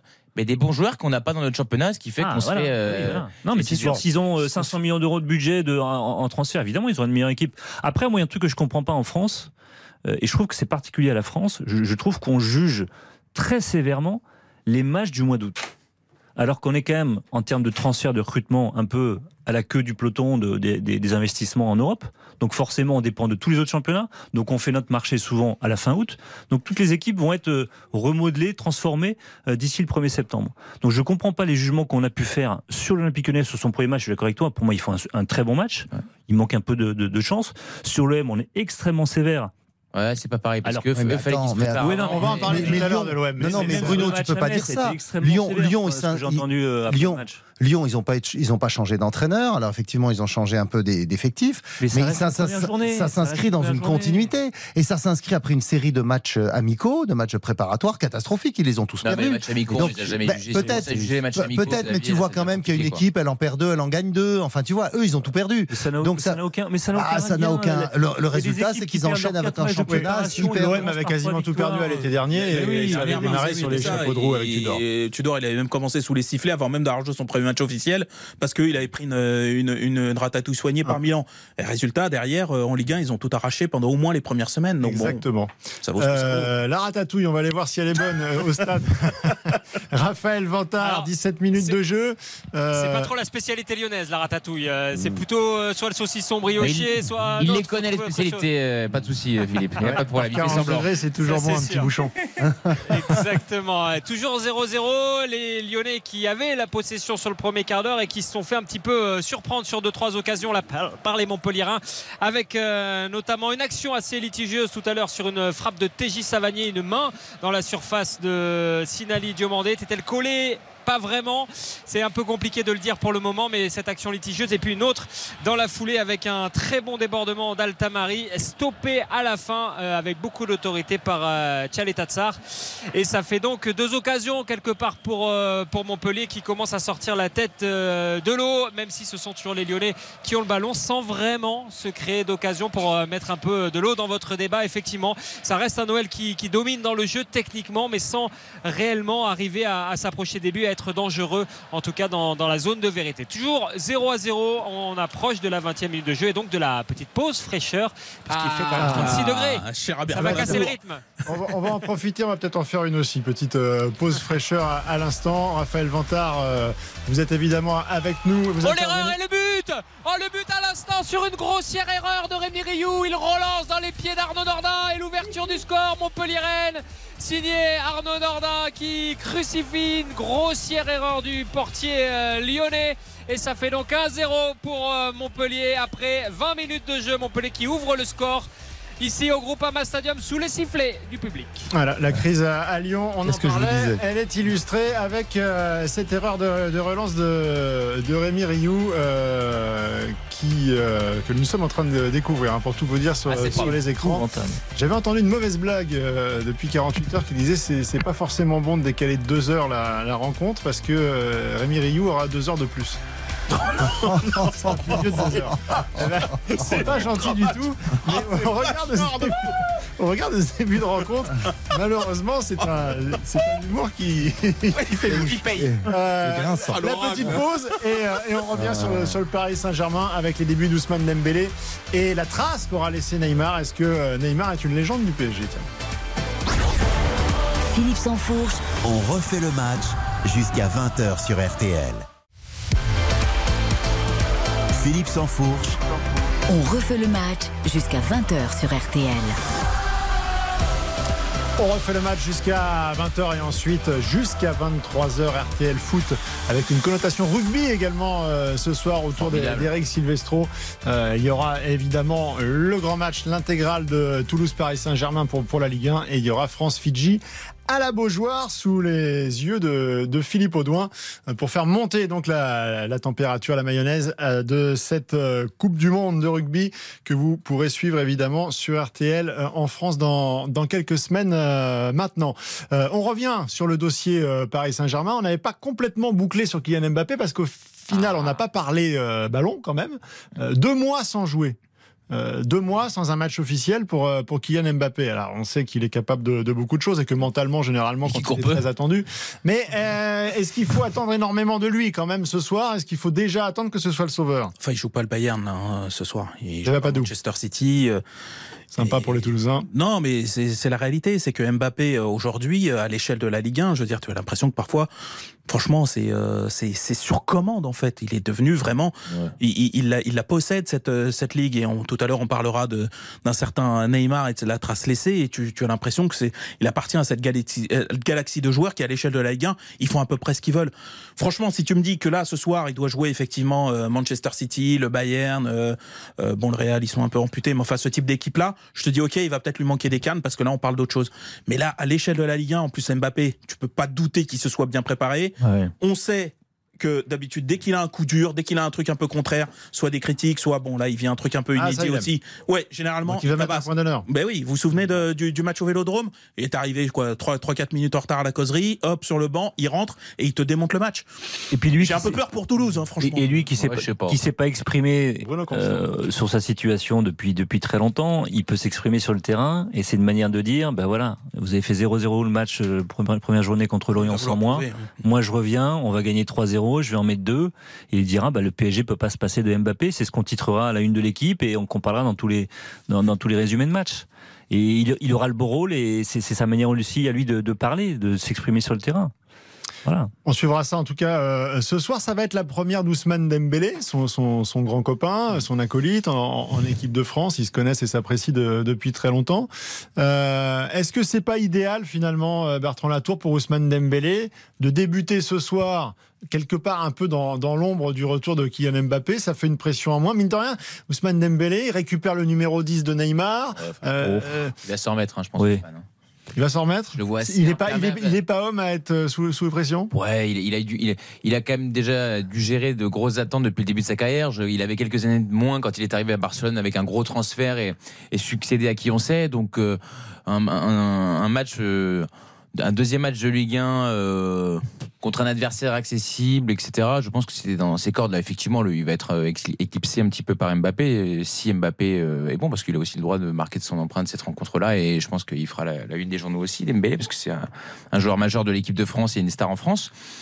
Moi, j'ai plus envie de le voir lui que, Mbappé, qui à mon avis manquera un petit peu de rythme, mais ce sera bien légitime. Ça veut pas dire qu'il marquera pas parce que PSG sera dominant, mais je serais très surpris qu'Mbappé euh, Enfin, il y a un moment donné, il est pas surémin non plus. Enfin, je veux bien qu'on raconte des histoires sur Mbappé qui est plus fort que tout. Non, non, bien, entendu. Mais il, il a aussi le droit, à un moment donné, peut-être d'être un peu fatigué et d'être à court de rythme. Quand la dernière fois qu'on a joué, c'est au mois de juillet contre le Havre en amical de mémoire, quoi. Alors, Mais euh, depuis, il s'est entraîné vous allez normalement. voir. Oui, mais c'est le principe, de- c'est le principe du rythme. Enfin, quand un joueur est blessé trois semaines et qu'il y a une échéance, on se dit oh là là, mais comment il va faire? Il n'y a pas de match pendant trois semaines. et blessé, Mbappé, c'est ça fait deux mois qu'il n'a pas joué. Et non, mais il s'est entraîné d'accord, mais enfin moi Il a ici. fait tous les entraînements. On sait Bon, que c'est un cas-là, faut pas qu'il joue compétiteur. alors. C'est ça. Non, moi je pense que je quoi, pense il il va vouloir justement. Je rejoins Deva Padou sur ce thème. Il va il va vouloir absolument marquer son retour. à qui veuille, ça, on n'en doute pas. Et Oui, mais il va s'en donner les moyens. Et souvent, euh, quand j'ai pas souvenir de Mbappé qui a raté un rendez-vous euh, où il était très attendu, surtout quand il a une revanche à prendre. Bah si, moi Il en a raté quelques- oui, un contre Manchester. United. Non, non, mais en Allemagne avec Philippe Sanfourche à Munich, enfin, il, il devait tout casser. Hein Oui, mais là, il relevait Ah, de blessure. c'est- C'est Ah, pas blessure pareil. blessure. C'est pas tout à fait le même adversaire, Bertrand. Quand, quand il est bon, c'est- quand il est bon, c'est parce qu'il est surhumain, et quand il est pas bon, ah, il y a une blessure, ah, son équipe, elle était. En fait, il gagne tout le temps. C'est que ça qui est Là, il n'y a pas de blessure. Donc, effectivement, la seule chose, c'est qu'il n'a pas eu de match de compétition dans les jambes. Bon, mais il est quand même en pleine possession de ses moyens physiques, athlétiques. Il s'est entraîné depuis euh, plusieurs semaines euh, comme s'il allait jouer. Donc, je vois pas ce qui pourrait l'empêcher d'être Bon, bon. on jugera sur, euh, sur. L'adversaire. Euh, oui, l'adversaire, effectivement, à Toulouse, Ouais. il peut y une avoir. serpillière à vous écouter à la place parisienne. Ben, c'est bien, on est ravis, ils seront contents à Toulouse. On verra, on jugera ce soir euh, en direct. Si on se projette en revanche euh, sur la fin de ce, de ce mercato, les choses avancent et, et semblent bien avancer. L'information du jour, je ne sais pas si vous pouvez nous le confirmer, Bertrand Latour, mais j'ai vu que euh, dans l'équipe, on avançait le fait que Randall Colomwani euh, avait, de- avait trouvé un accord Oui. contractuel avec le Paris Saint-Germain pour, euh, pour s'engager pour, pour cette saison et donc reste au PSG à se mettre d'accord avec le club. Mais déjà, on a avancé quand même grandement sur ce, sur ce dossier. Euh, une attaque euh, Bappé, Colomwani, Dembélé, en gros, euh, l'attaque quasiment type de, de, de l'équipe de France. Mm. Est-ce que ça vous fait rêver? Est-ce que pour vous, sur le papier, c'est plus fort, c'est moins fort qu'une attaque Messi, Bappé, Neymar C'est moins fort. Non, dans l'absolu, c'est moins fort en valeur, euh, en valeur absolue. Le Faudrait, problème, c'est que- faudrait être le problème, gonflé, c'est que dans ce- dans faudrait ce être gonflé pour dire que cette attaque-là nous fasse plus rêver que Neymar, Messi, Non, mais je Mbappé, ça, je moi, je suis d'accord. En plus, moi, il n'y a rien qui remplace euh, Neymar de, de nos jours. Messi, c'est c'est un super joueur aussi. Mais ce que je veux dire, c'est que dans ce PSG-là, euh, euh, c'est-à-dire dans cette structure de club, quelqu'un comme Randall Colomwani, qui euh, qui donne pas sa part au chien en termes de, de, de course, Dembélé, qui a montré pendant la Coupe du Monde qu'il pouvait être ultra discipliné et ultra ultra travailleur, je pense que c'est plus important pour le PSG aujourd'hui que effectivement un Neymar qui était euh, même si moi je trouve qu'il il, il courait malgré tout ça reste quand même plus un artiste qu'autre chose. Messi qui pour le coup tu joues tu joues tu joues à 10 et Mbappé c'est pas loin t'es pas loin de jouer à 9 aussi. Donc moi je pense que pour ce PSG là c'est quand même peut-être mieux d'avoir Colomboigny et Dembélé Moins que d'avoir Messi plus efficace. Moi, je, trouve qu'ils sont plus complémentaires Et moi, je pense pas. Bertrand Latour. Moi, j'ai une vraie interrogation, mais déjà Mbappé là. joue à sa place avec ce, ce trio là Comment? Mbappé jouera à sa place avec ce trio là Plutôt à gauche. voilà ce qui n'était pas le cas Colomboigny en, en pointe. Ça et, change un peu. euh, et Vous faites quoi de. Gonzalo Ramos? Ouais, exactement, j'allais dire. Mhm. Prenez une première précaution. Si euh, cette attaque-là est celle que vous nous demandez de, de- de parler, puisque donc le mec qui a été recruté à 80 millions d'euros, potentiellement il est remplaçant. Mais euh, Ramos, envisageons la possibilité. du Benfica. Envisageons-la. Ah, qui était au Benfica. J'étais au parc avec vous d'ailleurs, Philippe. On a regardé ce match attentivement face à, la- face à Lorient. Et ce qui euh, euh, saute aux yeux, c'est que la manière de jouer du Paris Saint-Germain, c'est celle que souhaite euh, voir évoluer son, son entraîneur. C'est-à-dire que c'est un jeu euh, d'extrême possession face à des équipes donc, qui vont jouer bas, peu d'espace, etc. On, on- on s'entend là-dessus? Oui. Oui, oui. Et pour moi, si vous avez deux joueurs sur trois, espagnol de Luis Enrique. Mbappé et Colomwani qui brillent quand il y a des espaces. Ce sont des joueurs qui sont meilleurs en transition, enfin en contre-attaque. Dembélé, c'est un peu différent parce que pour moi, Dembélé, c'est un joueur qui peut dribbler, arrêter, qui peut faire péter des, oui, qui peut exploser une défense euh, à l'arrêt. Oui. On est d'accord. Et, et- et donc, ces deux joueurs-là sur trois, est-ce que Mbappé est totalement le style de joueur, non pas qu'il ne doit pas jouer, mais totalement le, genre de, le style de joueur qui va briller sous Enrique et pareil pour Colomwani Moi, je suis pas sûr en fait. Est-ce qu'il est interdit? J'ai une interrogation. Après, Luis des buts, hein, mais- peut, euh, le fait d'avoir le ballon, de le confisquer, ça c'est sa, c'est sa est- patte, c'est sa marque de fabrique, mais il peut aussi le confisquer à un cran plus, plus bas euh, pour je pouvoir rappelle partir à, à tout moment euh, sur, Au- au sur Barça. Au, au- exactement. au Barça, Barça, au Barça, quand il reprend l'équipe de, transition, de- de hein. Guardiola, il, avait donné un peu plus de verticalité à l'équipe de, de Guardiola. Il, parce a- que tu Suarez il avait sublimé, magnifié ce, ce Barça-là. Euh, après, moi, je suis d'accord avec les, les réserves de. On va retourner, euh, je vous coupe, on va retourner tout de suite à- au Groupama Stadium. Raphaël Vantard, peut-être le, le but du, du doublé pour, pour Montpellier.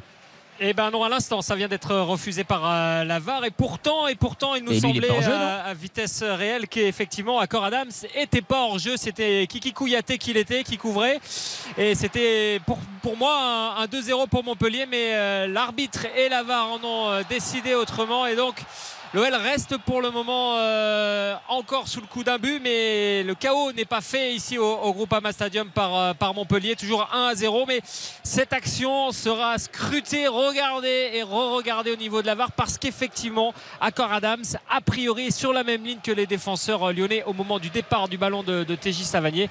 Et donc, ça aurait dû faire logiquement euh, 2 à 0 euh, pour, Montpellier ici au Groupama Stadium alors qu'on approche de la demi-heure de jeu et que Lyon a eu une occasion de- d'égaliser avec euh, la casette qui n'est pas très en forme ce soir et qui a raté le ballon tout à l'heure sur un- une offrande de Barcola. Tergiverse. Toujours 1 à 0 pour, Mon- pour Montpellier.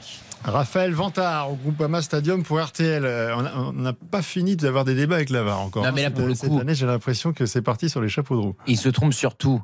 Mais normalement, les hors-jeux, bah là, le hors-jeu, c'est vrai qu'il n'est pas évident parce que je le dis. Ouais, c'est pas, c'est vrai que ça se joue encore à rien, c'est plus de 2 cm. Et le problème, c'est que l'image arrêtée, elle est, elle est arrêtée par un réalisateur. C'est-à-dire qu'elle est arrêtée par un œil humain et à la suite du moment où le joueur qui passe le ballon. Le point de contact avec le ballon, C'est voilà. le moment où on arrête. C'est dur. C'est Ah bah, c'est à l'œil humain. il y Et, a- et là, il y a eu des joue- études euh, qui, Eh oui. qui ont démontré que selon la, la puissance euh, de la frappe, le- l'effet qu'on va, qu'on va lui donner, le moment où le ballon, où le pied touche le ballon et, et où le ballon sort images, du ouais. pied, euh, il peut se passer une fraction de seconde qui à l'arrivée correspond à une dizaine de centimètres. Donc la marge d'erreur, elle est de 10 Parce qu'il centimètres. suffit que ce soit une image plus tard, puisque c'est 24 On est d'accord. voilà. Mais Et Là, typiquement, c'est un, un- Ça peut ressembler à ça. ça ressemble à ce. Après, ce on va pas remettre en cause le VAR à chaque fois. Non, non, non, on va pas faire Ah bah une si, émission si, sur le VAR. Ah, tu sais pas où t'es, Bruno. J'ai fait Ah, bienvenue bah. Rebasculons sous le PSG. L'ORTF, euh, le foot en noir et blanc, Ah, j'ai pas la connu, mais. Je vous annonce que le VAR, euh, toutes les semaines, on pourra faire un débat. Donc, je vous inviterai, ce sera avec grand plaisir. En revanche, on va pas euh, parler toutes les semaines du départ de Neymar, l'un des plus grands joueurs de sa génération, qui a passé Ah. euh, six saisons au Paris Saint-Germain. Et j'ai un peu l'impression que la petite musique qu'on entend depuis quelques jours, c'est en gros bon débarras, c'était quand même un boulet. Euh, on parle d'un joueur qui, en 173 matchs sous le maillot du Paris Saint-Germain, a marqué 118 buts et délivré 70 passes décisives. oui. Est-ce qu'on en a beaucoup dans le championnat de France des comme ça? Mais Est-ce qu'on en a beaucoup euh, dans, sur la planète football? Il n'y en a pas beaucoup en fait. Même sur la planète football, il n'y en a pas beaucoup. Et des joueurs en plus qui nous font rêver, qui font des dribbles, qui inventent des dribbles, qui, qui nous font lever notre siège. C'est ça aussi le football, c'est d'aller voir du spectacle. Il fait partie de ces gens-là. Et ils sont très très rares. Euh, maintenant, on est aussi capable d'admettre que le, le projet Neymar, quand il signe au PSG, c'est de gagner la Ligue des Champions et pour lui sans doute de gagner un ballon d'or, même s'il s'en défend. Bon, ils font et, finale. et- et que là-dessus, non mais que là-dessus, ça a quand même été un échec. Bah, ils font finale. Sur- oui, ils font finale, ils font finale dans un contexte particulier où le quart de finale, demi-finale, c'est sur un match sec, euh, où on est en plein Covid, où il n'y a pas, il y a pas l'atmosphère, il n'y a pas la pression qui, qui entoure tout ça. Mais, dans Mais- une mais surtout, il- mais- morte, littéralement. Oui, je suis, non mais ça, je suis entièrement d'accord. Je suis entièrement d'accord. Jusqu'en 2020, pour moi d'ailleurs, je trouve que Neymar, il fait largement le taf et il a porté son équipe et il a été extraordinaire. Mais on est obligé d'admettre que ça a été un échec. Après, moi, la question que je me pose, c'est que si Mbappé fait encore une année de, de contrat au, au PSG, il fait sa saison au PSG, il quitte le On le remercie, PSG sans gagner la Ligue des Champions, sans gagner le Ballon d'Or, est-ce qu'on dira de la même chose qu'il a, que, que le projet Mbappé au PSG, c'est un échec? Bruno, je peux te répondre? On dira pas la même chose. Mais je dirai la même chose et euh, majoritairement, on ne le dira pas. Voilà. Puisqu'il sera protégé par cette presse qui est à son, euh, voilà, son chevet. Voilà. Et que Mbappé, c'est- et que Neymar, c'est pas Maintenant, cas. Voilà, c'est maintenant c'est vrai que Il est Neymar, surprotégé. Neymar, Neymar, Plus que Neymar, c'est possible. Neymar, a- Ah, super joueur, il y a Ça y est, Barret. un super joueur bourré de talent. Euh, mais euh, vous avez donné des chiffres, euh, vous avez donné des chiffres, Philippe, si j'ai bien noté. 173 matchs, 118 buts, 118 buts, 70 passes décisives. décisives en 6 saisons. Oui. Ça fait 28 matchs par saison. Ah oui, non, dans un ça, club, dans ça, un club qui en joue entre d'accord. 50 et 60. Ah oui, oui, non, mais Donc c'est-à-dire qu'il euh, était, il jouait un match sur deux. Ouais, mais il n'est pas responsable de toutes ces blessures. Faut Bah, arrêter avec cette petite euh, musique. Oui, mais quand même un peu. Ben non, Un parce peu. que alors, je vais donner un autre exemple. Je vais donner un autre exemple. Quand il se blesse à la Coupe du Monde 2014, est-ce que c'est de sa faute? Non, la Coupe Il est du au Brésil, 2014, il prend un coup dans sa le faute. dos, à Non. 2 cm près, il peut ne plus marcher. Oui, mais on est Et, d'accord. et au final, et au final, ça 2014. gâche la Coupe du Monde. Sa Coupe du Monde, la Coupe du Monde du Brésil, parce que je pense que cette année-là, je pense que le Brésil gagne la Coupe du Monde et lui gagne la Coupe du Monde. Mais Bruno, Et il portait son même très l'accumulation mais- l'accumulation des rendez-vous manqués et des blessures font que tout ou partie pas les deux premières. comptable vrai et que- responsable. Et quand on sait qu'en plus, Ouais. manifestement, il mettait pas exactement tous les atouts de son côté, à la fin, il en manque trop. Et moi, je suis d'accord euh, avec l'entièreté de ton Oui, analyse mais sur l'autre, question que je, je, je pose, et Ah. C'est souvent long quand tu poses une question. C'est-. Mais c'est une question, il y a la Vraiment, vous êtes là pour y répondre. Non, mais ça veut dire que dans, dans, dans, dans, dans 15 ans, moi, je pense que, enfin, je pense que je serai pas le seul. Qu'on sera plusieurs à, à- à se rappeler qu'on a vu jouer Neymar. Bien On sûr. lui a vu faire des trucs, mais incroyables. C'est aussi ça une légende. C'est euh, dans 15 ans. euh, Est-ce que tu te souviendras du passage de Neymar? Moi, je m'en souviens, je m'en souviendrai. Oui. Je me souviendrai avoir Ah, vu des trucs que je n'avais jamais vus en Ligue 1. Et je suis pas le seul à le penser. Des, euh, des, des coachs, des joueurs qui ont côtoyé les plus grands, qui ont dirigé les plus grands, te disent que Neymar, à son meilleur niveau sous le maillot du PSG, ils avaient jamais vu ça. ouais. Et ça, moi, je trouve que ça, c'est une trace. Évidemment, on peut parler des rendez-vous manqués, de la frustration, de l'échec global par rapport aux, aux- aux attentes. Maintenant, le, comment dire, l'impression de magie que tu as eue, moi, je veux dire, la fois, quand il était sur le terrain, alors combien 55% du temps? J'ai lu ça comme stat. Je veux dire, allez, dans ces 55% du temps, presque 9 fois sur 10, il était magique. Et moi, je m'en souviendrai. Il vient de se passer quelque chose dans, dans ce studio et moi, dans 15 ans, je me dirais, j'ai fait une émission avec des Vapadou. On aurait, Le Neymar de On fait le match. on aurait pu, on aurait pu, on aurait pu aller plus loin sur la comparaison. Ronaldinho. L'image que vous gardez de Ronaldinho, elle est comment? Elle est extraordinaire. Elle est extraordinaire. Oui, pourtant, il n'a pas gagné beaucoup plus de choses que Et il Neymar. sera il qu'une bien saison. moins longtemps, et Et- effectivement, à une époque où le, où le Paris Saint-Germain Du monde n'était est un pas... quand même, gentil. Oui, la Ah, Coupe ce- du Monde avec une belle équipe du Brésil comme n'a pas eu Neymar. ouais. niveau-là. Et une Ligue des Champions. Parce que la, la Et une Ligue des Champions, autant que Neymar. La Coupe du Monde, c'est Vous aurez toute la, toute pause pour, faire le, pour continuer le débat entre vous. Toujours euh, 1-0 pour Montpellier à, à Lyon. On est en fin de première période. On retrouvera Raphaël Vantard dans un instant. Vous restez avec nous. C'est on refait le match et c'est jusqu'à 20h. À tout de suite. On refait le match avec Philippe Sansfourche. Philippe Sansfourche, On refait le match jusqu'à 20h sur RTL. Refait le match jusqu'à 20h avec euh, à mes côtés ce soir Bertrand Latour, Bruno Constant, Dave Apadou et Xavier Barret. On est ensemble jusqu'à 23h hein, puisque RTL Foot, euh, Eric Silvestro prendra la, suite dans une vingtaine de minutes maintenant pour suivre euh, donc l'affiche de la soirée en Ligue 1 Toulouse face au Paris Saint-Germain, mais également le grand match de rugby euh, France-Fidji à la euh, Beaujoire. Et le but, Direction le groupe le Raphaël effectivement, le Montpellier qui double la mise grâce à un raid de Moussa Talmari. Il a passé en revue toute la défense lyonnaise jusqu'à Tchal et Tatsar. Et il a trompé ensuite Rémi Rioux. Raid euh, très très long. Il a traversé quasiment tout le terrain, Moussa Talmari, pour inscrire euh, ce but du 2 à 0 pour Montpellier. Montpellier qui tue le match presque là juste avant la mi-temps avec, euh, avec ce but de Moussa El Tamari et qui permet donc à Montpellier sous les sifflets et la grogne du Groupama Stadium de mener 2 à 0 ici sur la pelouse de l'Olympique lyonnais. Ça va mal à Lyon, il va y avoir des choses à dire à la mi-temps Ah oui. pour Laurent Blanc. C'est le moins 2 à 0. que l'on puisse dire, ça va mal. Euh, alors Bruno, je, je veux bien que faut pas faire grand cas des matchs du mois d'août. Mais là, la défense euh, lyonnaise euh, dans le dos, Ils sont catastrophiques. c'est compliqué quand même. S'il y a 3 contre 1, ils sont pas capables d'une manière ou d'une autre d'arrêter l'attaquant, là, il y a un souci. Mais vous m'empêcherez pas de, de penser que vous pouvez perdre vos trois premiers matchs de la saison et finir en trombe et, et terminer sur le podium ou Vous quatrième. avez le droit de mourir avec vos idées, mais pour l'Olympique lyonnais, j'ai- j'ai j'en ai vu, l'impression- j'en ai j'ai vu des l'impression qu'il y a des carences quand même. C'est- C'est c'est Jay Tatsar là qui se fait euh, amuser, qui se prend un petit point. Ouais, euh, crois, oh, c'est Ouais. terrible. Non, en revanche, vous pouvez perdre votre match et faire une bonne saison. Vous pouvez aussi perdre vos deux premiers matchs et vous faire virer. Ça, ça peut arriver aussi. Alors en blanc. Ouais. De Laurent Mais Blanc. je- Ah, Je dis pas que ce serait une bonne chose. Je dis que ça peut lui arriver parce que compte tenu des relations avec l'actionnaire et de sa liberté de ton, et etc., etc. Moi, je pousse le Il raisonnement. va déjà être en danger. Hein, si Moi, je pousse perd. le raisonnement, mais de toute façon, je l'avais tenu en fin de saison dernière, donc euh, je, suis, je, suis, je suis à peu près au clair avec ça. Invérifiable. C'est non, non, mais je, je, je pense que c'était pas une bonne idée de garder Laurent Blanc. Non pas pour euh, ses, ses, ses compétences euh, euh, et ni son bilan, parce que finalement euh, sa deuxième partie de saison a été plutôt pas mal d'un point de vue comptable, même si ça a mené à pas grand chose. Mais ce que je veux dire, c'est que si tu avais fait un reset, c'est-à-dire partir sur complètement un autre projet, c'est-à-dire nouvelle direction, nouvelle direction sportive, etc. Je pense que ça, ça incluait un nouveau projet de jeu, un nouveau projet de jeu. Et tu pouvais pas le faire avec Laurent Déjà, Blanc. Il y a un tu- projet de club pour qu'il y ait un projet de jeu. bah, on est d'accord, très bien. Mais en, en, en attendant, à partir du moment où tu as viré À partir du moment où tu euh, décides que la cellule de, recrutement, la direction sportive, etc. Tu ne veux plus que ce soit la même, mais tu veux la changer. Je pense que ce qui est raccord, c'est que cette nouvelle direction choisisse l'entraîneur euh, qu'il souhaite. Or, euh, Laurent Blanc avait été euh, avait été pris sous, sous la direction euh, précédente.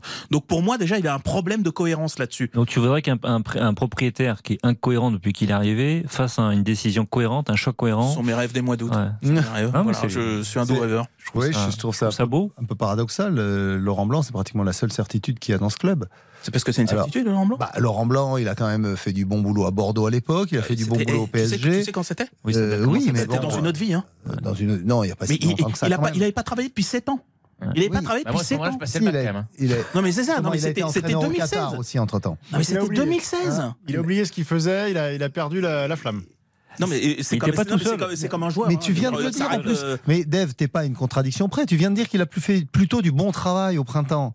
Alors Non, après, ton point oui. de vue se défend, mais tu peux pas dire tout de mettre tout d'un coup en, Bah, si en tu- cause si les tu- compétences de Laurent tu- Blanc, alors qu'il vient de les saluer. Mais si tu a repars, fait du bon si tu repars Lyon sur un projet soit au cohérent jusqu'au bout, c'est que Laurent Blanc, il est pas dans ce projet-là. D'ailleurs, la preuve, t'as l'impression que jamais il parle de nous. Jamais il, il dit nous, les Lyonnais. Il parle de Lyon. Mais il, il Comme au étranger. PSG. Il faisait pareil au PSG, honnêtement, Dave. Alors peut-être. Franchement, il faisait mais- pareil au PSG. Mais le, mais étonnant, mais, mais, le, mais le fait est que quand tu, euh, quand, euh, quand avant même la première journée, tu es en train de dire, même sous le ton de la vanne, etc. Mais moi, je crois jamais qu'il y a une vanne euh, gratuite. Euh, S'il y a encore un entraîneur, quand dans l'interview dans, dans, dans l'équipe, il t'explique que tout était insurmontable. Mais moi, j'ai l'impression, en fait, avant même d'avoir commencé, qu'en fait, tout est insurmontable pour lui. Très bien, je peux le comprendre. Mais à ce moment-là, faut pas rester. Et à ce moment-là, surtout, faut pas le garder. Après, euh, effectivement, euh, un entraîneur qui a euh, de, une forme d'autonomie, de, liberté de ton, c'est peut-être un petit peu moins aussi aujourd'hui dans, la culture actuelle où, le- où les actionnaires ont pris la main sur, le, sur les clubs et notamment les, nouveaux actionnaires étrangers qui sont en train petit à petit de phagocyter le, le championnat de France français, le championnat de France. Donc, euh, est-ce qu'il faut se féliciter qu'il y ait peut-être encore un, un- un entraîneur comme Ah, je ça qui reproche pas son résiste discours, moi. hein. Je reproche pas son discours. Moi, j'ai plutôt tendance à, à apprécier ce non, mais genre c'est très, de, non, mais c'est très bien qu'il le tienne son discours. Moi, je parle de l'état d'esprit. L'état d'esprit, pour moi, je suis dirigeant de club. Je me dis, j'ai pas l'impression que je puisse aller à la guerre avec Laurent Blanc. C'est tout ce que je dis. Et en ce moment, t'en as quand même besoin. Parce que cette équipe dont, euh, qui manque cruellement de caractère, ce qu'on disait en avant-propos, je vous ai dit, dès qu'il leur arrive un coup contraire, derrière, ils s'effondrent. C'est un petit peu près, c'est à peu près ce qui se passe. Parce que moins une, ils sont même menés 3-0 s'il n'y a pas le VAR qui se court un petit peu d'une demi-seconde, peut-être. Mais c'est que- vrai que Laurent Blanc, il renvoie pas comme une image Voilà. très sympathique et allant dans le sens de ses propriétaires, de son club. Je sais Ils pas sont si pas très sympathiques non plus, hein, les propriétaires. Non, mais ben oui, mais en même temps, c'est eux qui mettent l'argent et ils, ils ont le pouvoir, ils font ce qu'ils veulent. C'est malheureusement dans le football, c'est devenu comme ça. On l'a vu avec Chelsea, avec les nouveaux propriétaires américains. Ils ont fait du grand n'importe quoi, mais c'est eux qui ont le pognon, donc ils font ce qu'ils veulent. Ils, ont changé trois fois, quatre fois l'entraîneur en, en 12 mois. Et, et, et Laurent Blanc renvoie pas une image très sympathique non plus. Il faut qu'il s'en rende compte aussi à un moment donné. euh, Ouais, mais et ça, il- termine il- sur Laurent Blanc. je pense qu'il s'en fout hein, d'ailleurs de son Oui, image. Il va, il va pas se changer à 50 ans. Mais il peut le payer quand même. Quoi. Le palmarès, l'argent et tout ce qu'il veut pour euh, qu'il n'amène pas à une grande remise en question. Non, moi, à l'inverse, si j'avais été libre, peut-être que je serais parti de moi-même en fait. Peut-être. Parce que la- la- son mandat la saison dernière lui rend service. Je veux dire, il a- les, les points sur la deuxième partie de saison sont bons. Il y a l'émergence de jeunes joueurs. Il a installé Cherki comme un joueur titulaire. Il a pas mis à Loukeba et de prendre son envol et ensuite euh, d'être euh, vendu. euh, D'accord, mais donc s'arrêter pour quoi de faire manière assez chère. Pour Il a refaire du vendu golf ou pour aller ailleurs Pas du tout. Non, mais en vous disant, de toute façon, à la fin, c'est moi qui vais ramasser. Parce que je sens, lui doit la sentir mieux que nous. Et l'argent, ils l'ont pas trop. C'est-à-dire que là, s'ils se retrouvent, ils il peuvent même pas faire mercato. Faut acheter des joueurs à Botafogo, les prêter à Molenbeek. Ensuite, ils arrivent. Ça, c'est lui. euh, disons que S'il veut voilà. rebondir ailleurs dans sa carrière d'entraîneur, il valait mieux partir en juin que là d'être viré en septembre. Avec évident. une image Ouais. euh, en se disant, il est pas fini, il a fait Ouais, du boulot, un bon boulot à Lyon, Ouais. il a fait jouer des jeunes joueurs. On peut les vendre, les valoriser, puisqu'il y a que ça qui intéresse les clubs. Et avant que vous fassiez ça, de la bouillie, on dira ouais, mais il s'en fout, il a pas su les gérer, il se remet pas en question. Enfin, j'ai peur qu'à la fin, ce soit le grand perdant. Bon, visiblement, j'ai l'impression que tout le monde est plutôt perdant, en tout cas, dans ce marasme. Surtout l'OL lyonnais. moment, ouais. L'OL, toujours mené 2-0 avant la, la mi-temps euh, par euh, Montpellier euh, au Groupama Stadium. Tiens, pour parler de- d'entraîneurs et de sélectionneurs, euh, ça me fait une transition toute trouvée pour le débat suivant. Il y en a un qui, euh, pour le coup, a pas euh, une expérience euh, monstre en la matière, ou en tout cas très limitée, et pas forcément couronné de succès, c'est Thierry Henry. Thierry Henry qui est pourtant euh, fortement pressenti pour prendre le poste de sélectionneur de l'équipe de France espoir et donc euh, emmener euh, la France euh, aux prochains Jeux Olympiques à Paris. Alors son nom bah, devrait même être, être proposé ce lundi au comité exécutif de la, de la Fédération française de football. Il y avait trois autres hommes qui étaient qui ont été auditionnés et qui étaient sur le sur la liste des prétendants Gourvenec, Lamouchi et euh, Julien euh, Stéphan, euh, trois postulants qui ne semblent plus peser bien lourd aujourd'hui face à, face à Thierry Henry. Est-ce qu'il reste un petit peu de suspense? Est-ce que pour vous les jeux sont faits? Est-ce que Thierry Henry va mener la sélection espoir au jeu la saison prochaine? S'il le veut, oui, ce sera lui le futur sélectionneur de l'équipe de France Espoir, malheureusement. Mais euh, ça semble lui appartenir, oui. Malheureusement, développé.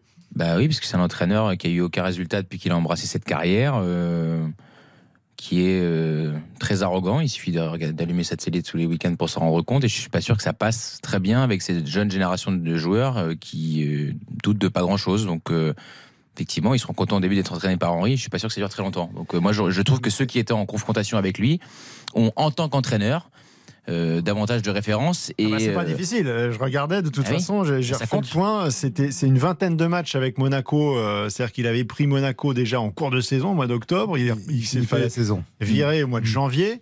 Euh, après, il y a eu l'épisode de, de l'Impact Mon- Montréal. Euh, bon, là, il y a eu le Covid qui, lui- qui lui a bousillé son, euh, son, son projet, mais quand il est revenu, finalement, il, il est parti euh, quasiment tout de suite. Et ensuite, il y a ce travail d'adjoint au sein de la, sélection belge. Faut, faut- faut le dire, faut dire les mots. Le, le parcours de Thierry Henry en tant qu'entraîneur euh, principal, c'est un fiasco total. Moi, j'ai regardé effectivement les chiffres 20%, 20 de victoire avec Monaco, 28% de victoire avec Montréal. C'est des parcours de relégables et de relégués, en fait. Et à mon avis, moi, j'aimerais savoir qu'est-ce qui justifie qu'on puisse choisir Thierry Henry à partir de son vécu d'entraîneur. ça fait joli sur la photo. C'est à, à part le fait que ça soit Laura un côté marketing comme Ça peut être important.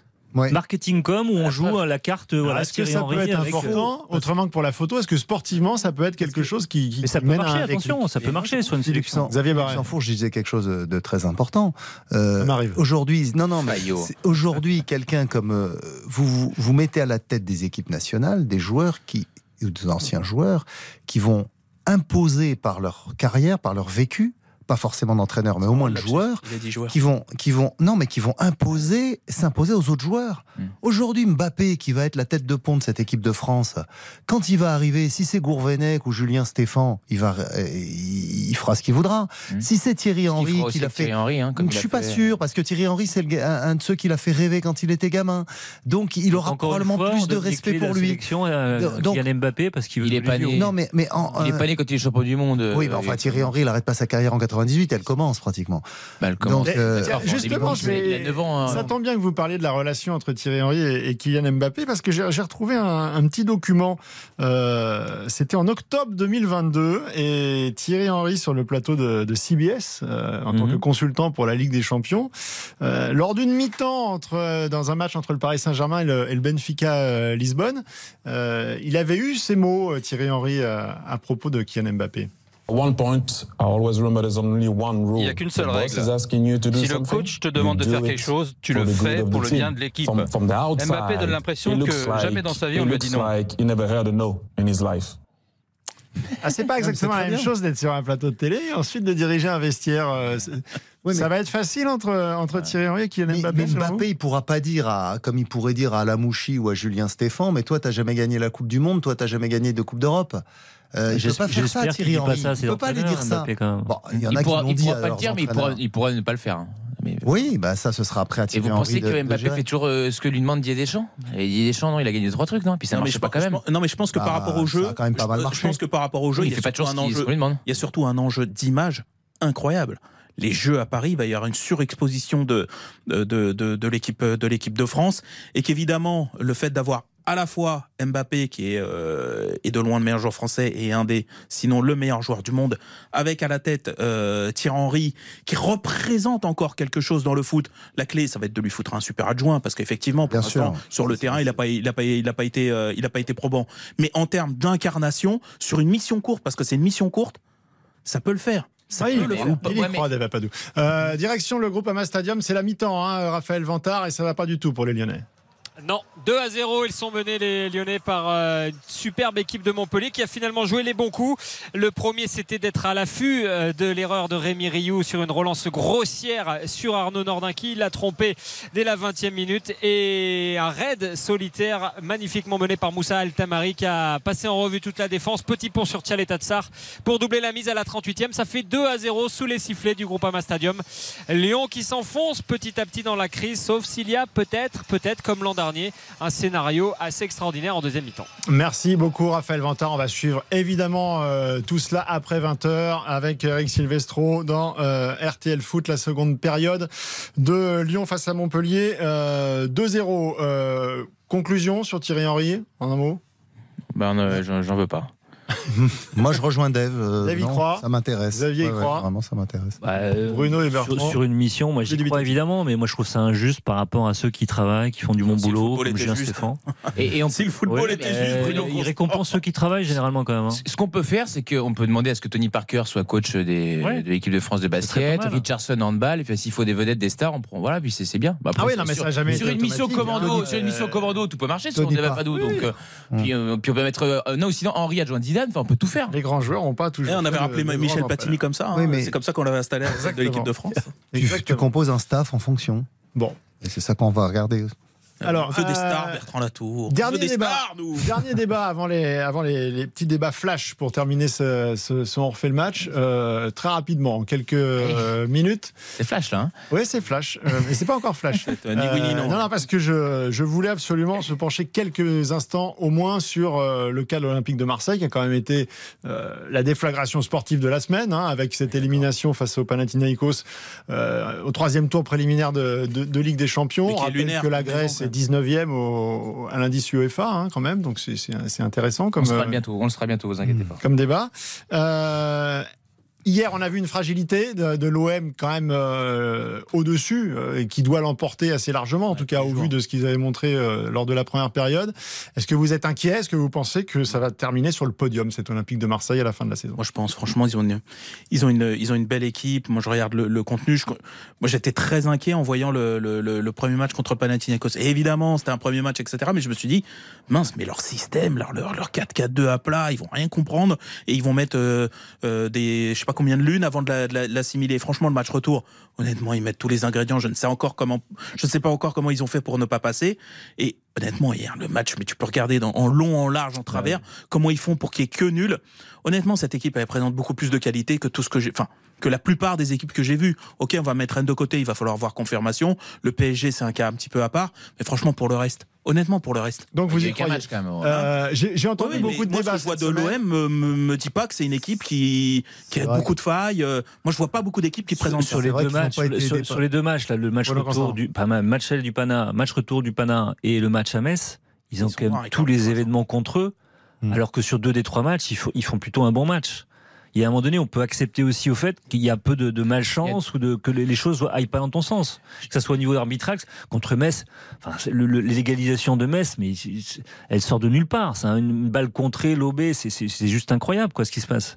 On peut aussi l'admettre dans un début de saison qui est très compliqué, où il y a beaucoup d'arrivées, beaucoup de nouveaux joueurs, un nouvel entraîneur. D'accord. On peut Et, pas et monter ça, ça justement, en- on le remet pas en question. C'est-à-dire que la politique du club, euh, de, de tout remettre euh, à zéro chaque, euh, chaque Mais année. Longoria, il a fait deux podiums, il a fait deux podiums en deux saisons. Oui, mais sauf que le cahier des charges, c'est Ligue des Champions et pas Oui, podium, mais- et que cette année, euh, enfin la saison dernière, elle n'est pas validée par cette la saison. prochaine, podium, sera pas en Ligue des Champions.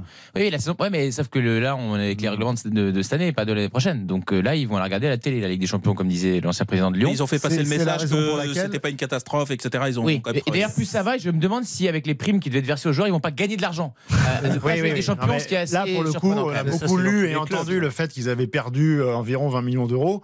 Euh, moi, je ne sais pas comment, les calculs, comment ils font leurs calculs à, Ma- à Marseille, mais déjà, le ticket d'entrée, c'est 15 millions. Et euh, ceux qui devaient euh, toucher de des, poule. des, des, des- des reversements de, de droits télé ou euh, les 60 millions d'euros que se partage euh, le, market PSG pool. lance, le market pool. Et là, je crois que c'était à hauteur de 12 millions. Donc, on est déjà à 27 millions. Ah, bien sûr. Rien que quand on a commencé ça, sans parler de la sont billetterie, garantis sans parler de tout ce qui Avec pouvait. l'Europa League, ils ont aussi des garanties financières malgré Ouais, tout. Il y a des moins, nettement moins, mais Mais il y en a quand même. Il en En revanche, Faut te faire En un revanche. parcours, faut te faire une En épopée. revanche, pour avec la. Il en Ligue. Europa, a priori, ils auront plus la possibilité de faire tourner l'effectif et donc d'être plus compétitifs en championnat. Bon, Même si le match du jeudi, pour la récupération, c'est quand même pas toujours l'idéal mais les dimanche en général. Oui, mais euh, enfin, les entraîneurs disent que jeudi, dimanche, c'est parfois pire que mardi, euh, ou mercredi et samedi. Non, simplement, par rapport au tableau, moi, deux choses qui sont pas l'arbitrage, etc. Ton gardien, euh, il est pas, il est à la tête à l'envers. Donc ça, c'est, c'est pas pas de chance, c'est que ton gardien, chaque fois qu'il y a un tir cadré, il prend un but. Donc ça, c'est effectivement, c'est contre le cours du jeu, mais euh, pour. Lopez, ça va pas. Et que devant, euh, Aubameyang mis de côté, il te faut beaucoup, beaucoup, beaucoup d'occasions que tu mets pas toujours et qui font qu'à la fin tu te les manges. Et Ismail Assar, c'est pour ça qu'il a signé à l'OM, c'est que si à chaque fois qu'il avait, il avait une occasion, il la mettait, il serait pas là. Et Ismail Assar, si hier il est un peu meilleur, bah tu gagnes le match. match, ouais, Bah, bien voilà. Donc ça c'est pas que pas de Il vient chance. d'arriver.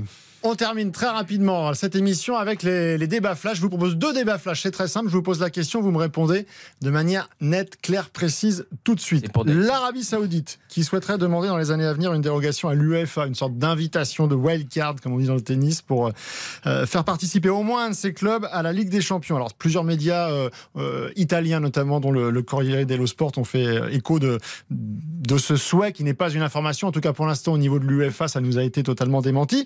Mais dans l'esprit, est-ce que pour vous, une participation d'un club d'Arabie Saoudite dans la Ligue des Champions, c'est quelque chose qui vous excite ou est-ce que c'est totalement incongru? C'est un veto. Un veto. Veto. mais incongru. veto. À quoi sert la coupe pas tôt, à quoi servira la Coupe du monde des clubs qui essaie de mettre en place, qui est déjà une idée stupide Euh, Voilà. Incongru Bah, mais c'est possible. justement pour euh, peut-être couper l'herbe sous le pied de la FIFA que l'UEFA éventuellement, euh, même s'ils Oh, ont démenti. euh, tête. Ça Non, non, mais je suis d'accord avec toi. Incongru mais, ça- possible en rugby, euh, la Coupe d'Europe euh, qui s'appelle la Champions Cup maintenant. Vous, avez- vous jouez euh, en Afrique du Sud. Donc Ouais. euh, moi, je, surtout que ça n'arrive jamais.